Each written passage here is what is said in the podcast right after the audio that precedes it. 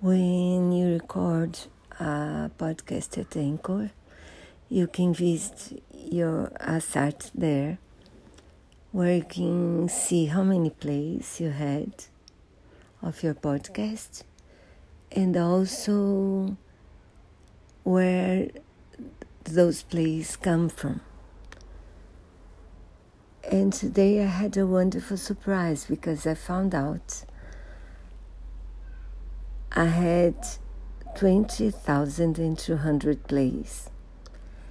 And the those plays came from a hundred different countries.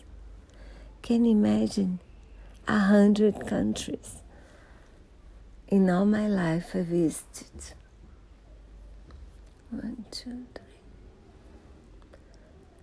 Six countries and people from, from a hundred countries. Press it play to hear me. I'm so amazed and so happy.